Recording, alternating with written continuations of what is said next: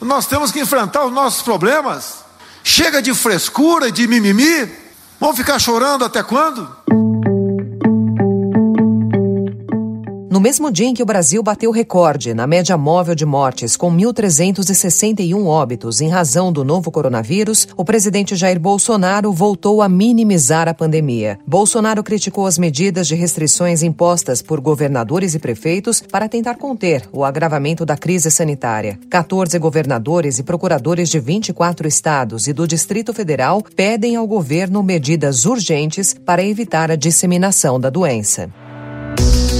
Estadão apresenta Notícia no seu tempo.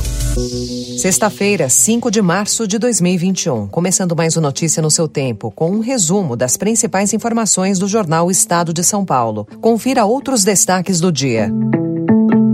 Brasil pode virar celeiro do vírus com o avanço de novas variantes. Estudo feito pela Fiocruz em oito estados constatou a prevalência das variantes mais preocupantes do coronavírus em pelo menos seis. Na contramão do que desejava a equipe econômica, PEC do auxílio abre brecha para blindar verbas de militares. E Papa inicia visita inédita ao Iraque. Notícia no seu tempo. Na cobertura da pandemia do novo coronavírus, o Estadão informa que a média móvel de óbitos por Covid-19 ficou em 1.361 nesta quinta-feira. Foi o maior patamar já registrado em toda a pandemia. A marca foi atingida no mesmo dia em que o presidente Jair Bolsonaro, em evento em Goiás, desprezou novamente a doença. Nós temos que enfrentar os nossos problemas. Chega de frescura, de mimimi. Vamos ficar chorando até quando? A quantidade de pessoas que morreram em 24 horas foi de 1.786, de acordo com dados divulgados pelo Consórcio de Veículos de Comunicação. É a segunda maior marca diária. Contrário a medidas de fechamento, o presidente voltou a elogiar o homem do campo por ter continuado a produzir durante a pandemia. O homem do campo não parou. Os militares não pararam. O padeiro não parou. Por que essa frescura de fechar o comércio? Nesta quinta-feira, um grupo de 14 governadores enviou uma carta ao presidente cobrando a compra de vacinas. Já o Ministério Público Federal assinou recomendação ao Ministério da Saúde ontem para que adote com urgência medidas para conter a transmissão do novo coronavírus. E uma análise feita pela Fiocruz em oito estados das regiões Sul, Sudeste e Nordeste do país constatou a prevalência das variantes mais preocupantes do coronavírus em pelo menos seis: Ceará, Paraná, Pernambuco, Rio de Janeiro, Rio Grande do Sul e Santa Catarina. Isso em um momento em que a disseminação sem controle leva cientistas a temer que o país se torne uma espécie de celeiro de mutações, dificultando ainda mais o combate à doença. Boa tarde a todos. Encerramos agora uma sessão importante do Senado Federal, em que apreciamos, deliberamos, votamos e aprovamos a proposta de emenda à Constituição número 186 de 2019, e a PEC emergencial que estabeleceu o protocolo fiscal necessário para a implantação do auxílio emergencial no Brasil. Foi uma votação de dois turnos, aprovamos o primeiro turno ontem, o segundo turno hoje.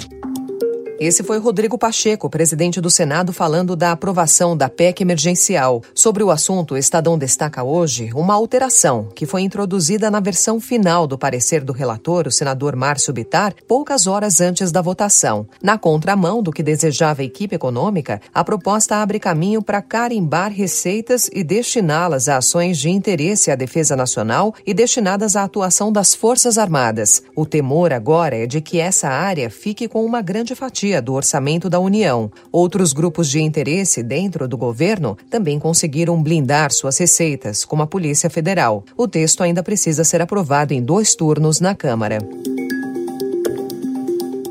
E servidores do IBGE ameaçam entregar cargos de coordenação caso o censo demográfico vá a campo este ano, em plena pandemia do novo coronavírus. Em meio aos recordes sucessivos diários no número de mortes por Covid-19 e as dificuldades enfrentadas pelo governo na imunização da população, os funcionários defendem que o levantamento seja transferido para 2022.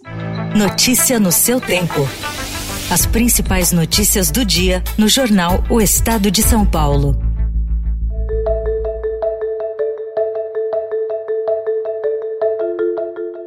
Em política, o Procurador-Geral de Justiça do Rio de Janeiro, Luciano Matos, acabou com o grupo de atuação especializada e combate à corrupção. O núcleo denunciou o senador Flávio Bolsonaro pelo esquema de rachadinhas na Assembleia Legislativa. Matos disse que a compra da casa de 6 milhões de reais pelo filho do presidente será investigada.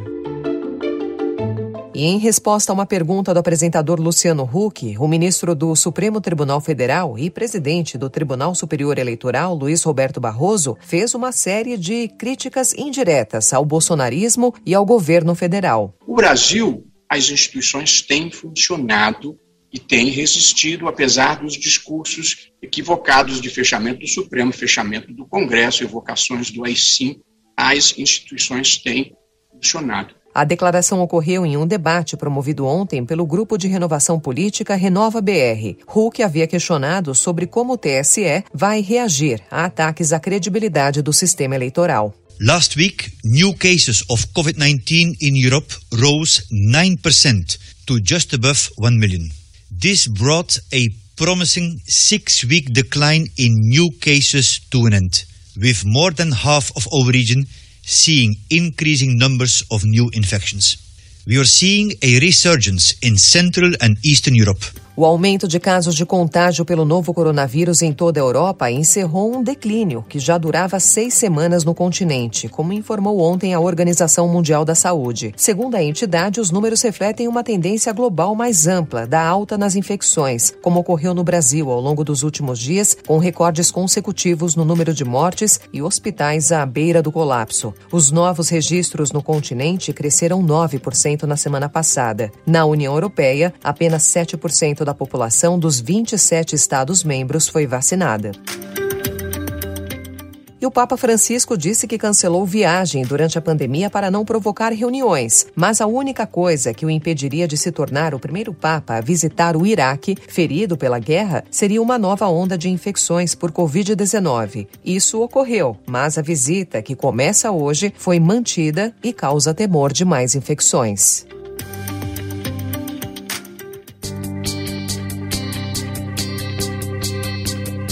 Ainda sobre o coronavírus, mas entrando em esportes. A temporada 2021 do futebol brasileiro começou há poucos dias e já encara a primeira polêmica. A continuidade das competições, mesmo com o crescimento dos casos em todo o país, causou um racha de opiniões. A voz mais contundente contra a situação atual da pandemia é o técnico Lisca, do Atlético de Minas. É quase inacreditável que saiu uma tabela da Copa do Brasil hoje, com jogos dia 10, 17, 80 clubes que nós vamos levar jogadores, delegação de 30 pessoas para um lado, para o outro do país. O nosso país parou, gente. Não tem lugar nos hospitais. Eu estou perdendo amigos, eu estou perdendo amigos treinadores. Não é hora mais, cara. É hora de, de, de segurar a vida, velho. Presidente Caboclo, pelo amor de Deus. Juninho Paulista, Tite, Kleber Xavier, as autoridades. Nós estamos apavorados. Pelo amor de Deus. O técnico do Grêmio, Renato Gaúcho, pensa diferente. Mesmo preocupado com a pandemia, ele defende manter o calendário como uma forma de trazer um alento ao torcedor.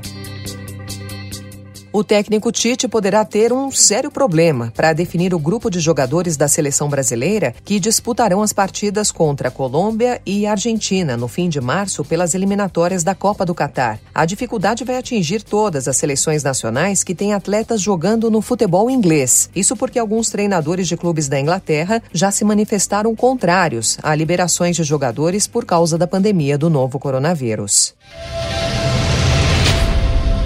You must heed my words before I'm gone, my son. Now, you will be king. E para finalizar o Notícia no seu tempo de hoje, vamos de cinema e com um cara que dominou as salas na década de 1980. Ed Murphy. Naquela época, ele coroou uma série de sucessos de bilheteria, e um deles foi Um Príncipe em Nova York, em que ele interpretou o príncipe Akin. Murphy teve altos e baixos em sua carreira desde então, e agora ele está voltando para Zamunda, na tão esperada sequência do filme, que a Amazon Prime Video lança hoje. Um Príncipe em Nova York 2 mostra um Akin mais velho, acertando as contas com uma filha adulta que quer sua própria oportunidade de governar o reino. Ele corre de volta para Nova York com com o Semi, o seu fiel assistente, depois de saber que teve um filho lá na sua primeira visita. Então fica a dica de entretenimento para o seu fim de semana.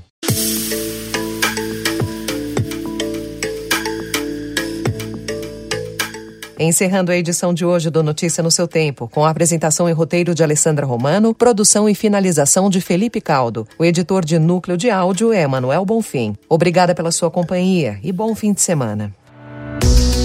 Você ouviu Notícia no seu tempo.